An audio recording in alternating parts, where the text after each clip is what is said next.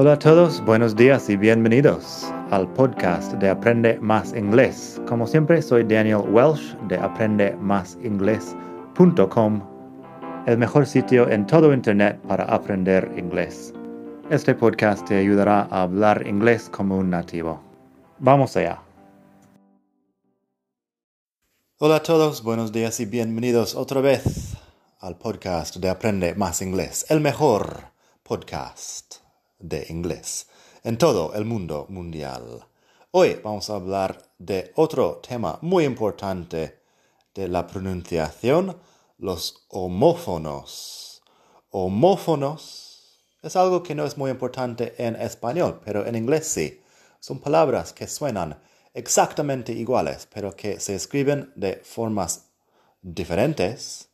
Tienes dos formas de escribir algo, pero que suena igual también tiene dos significados completamente diferentes, o sea, palabras diferentes, pero que suenan exactamente iguales.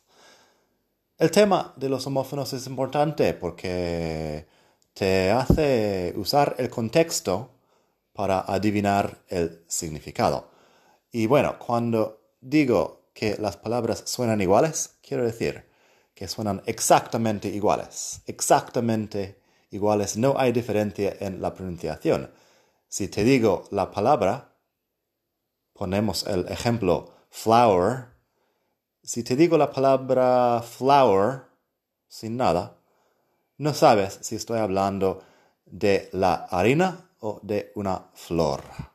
Eso es un ejemplo que veremos más adelante. Primero, pásate por la web madridingles.net barra homófonos para leer ejemplos de estas palabras si te confundes al escuchar. Ahí también tienes un vídeo si quieres verme en vídeo explicando el mismo tema.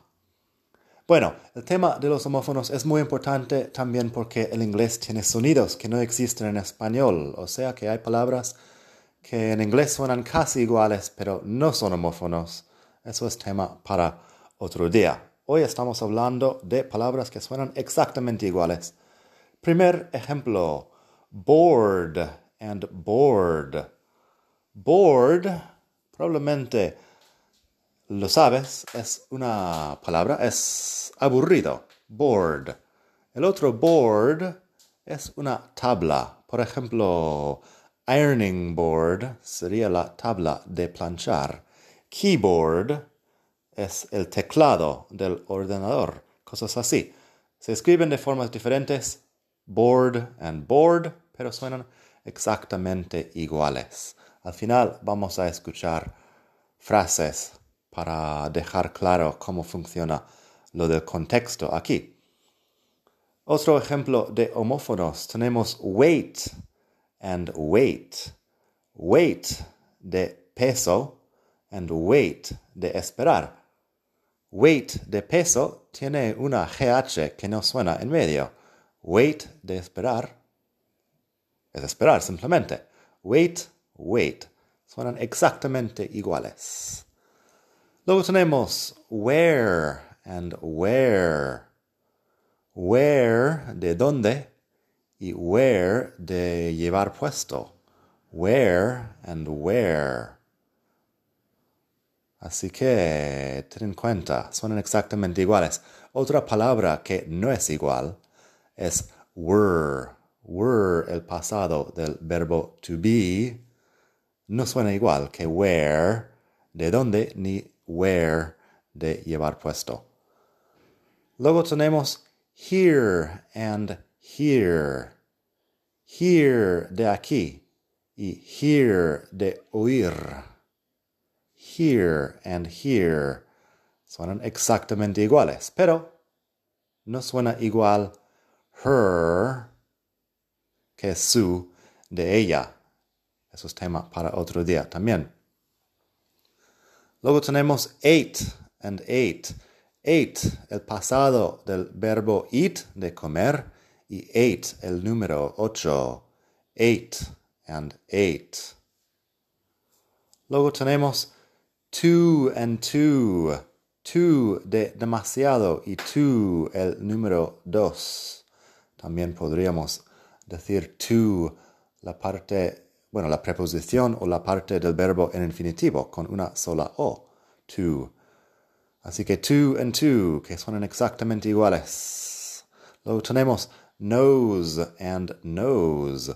Knows, la tercera persona singular del verbo know, de saber o conocer, y nose de nariz, parte del cuerpo, nose, nose and nose.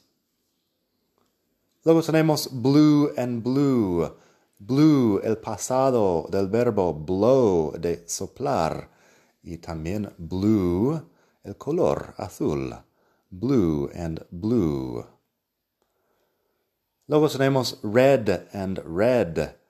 Red el color rojo y red el pasado del verbo read de leer. Red and red. Y por último tenemos flour and flower, como he dicho al principio. Flour de harina y flower de flor. Que suenan exactamente iguales, como he mencionado. Ahora vamos a escuchar frases, porque eso va a dejar claro que no es tan difícil como puede parecer. Porque si yo digo una frase que pone un poco de contexto, vas a poder adivinar con facilidad qué estoy diciendo, cuál de estos homófonos estoy diciendo. El cerebro lo hace sin que lo pienses, simplemente hay que entender el contexto. Uh, Así que, I'm really bored. Want to go out tonight? I'm really bored. Want to go out tonight? Este bored es bored de aburrido. Estoy muy aburrido. ¿Quieres salir esta noche? I'm really bored. Want to go out tonight? Luego tenemos, could you wait five minutes? Could you wait five minutes? Eso es wait de esperar. ¿Podrías esperar cinco minutos? Could you wait five minutes? Luego tenemos, what are you going to wear to your interview? What are you going to wear to your interview? Este wear es de llevar puesto. ¿Qué vas a bueno, ponerte o llevar para tu entrevista? Hablando de ropa. What are you going to wear to your interview? Otro ejemplo. Sorry, I can't hear you. Sorry, I can't hear you. Eso sería, no te, no te escucho, probablemente. Lo siento, no te escucho. Hear de oír, escuchar. Sorry, I can't hear you. Luego, I ate pizza for dinner. I ate pizza for dinner. Eso tendría que ser. Comí pizza. Bueno, cené pizza, comí pizza para la cena. Funciona en inglés, en español no tanto. I ate pizza for dinner. En todo caso es ate el pasado de eat, porque no puede ser ate de ocho. Luego tenemos, I have two questions for you. I have two questions for you. Aquí two tiene que ser el número Dos. I have two questions for you. Otro ejemplo. I have a runny nose. I have a runny nose. Eso es, mm, bueno, me está goteando la nariz o algo así. Decimos runny nose cuando estás enfermo o algo, te, te gotea la nariz. I have a runny nose. Pero es nose de nariz, no nose del verbo know, saber, conocer. Luego tenemos, I prefer the blue shirt. I prefer the blue shirt. Prefiero la camisa azul.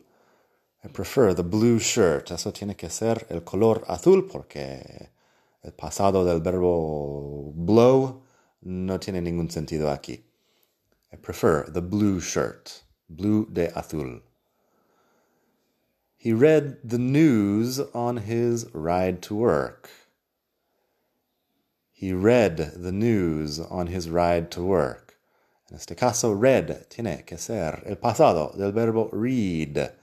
Read, leyó las noticias um, en su trayecto, se supone, al trabajo. Ride es que no está conduciendo, está como pasajero en algún modo de transporte. He read the news on his ride to work. Y por último tenemos The recipe calls for flour, sugar, butter, and eggs. The recipe calls for flour, sugar, butter, and eggs. La receta uh, pide harina, azúcar, mantequilla y huevos. The recipe calls for flour, sugar, butter, and eggs.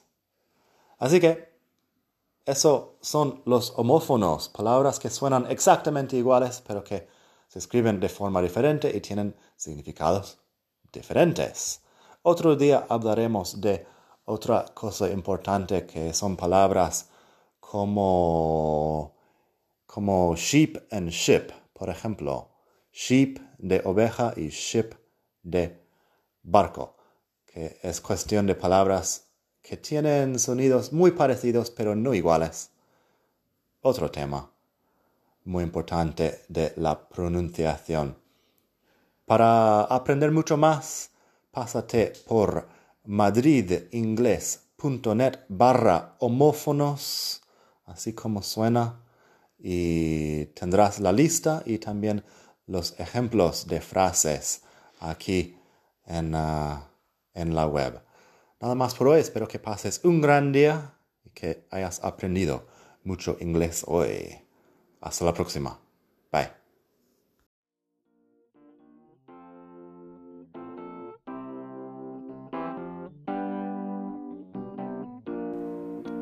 Gracias por escuchar. Como siempre puedes pasar por mi web aprendemasingles.com. Para mucho más tengo vocabulario, expresiones para hablar, phrasal verbs, gramática, pronunciación y mucho más en la web.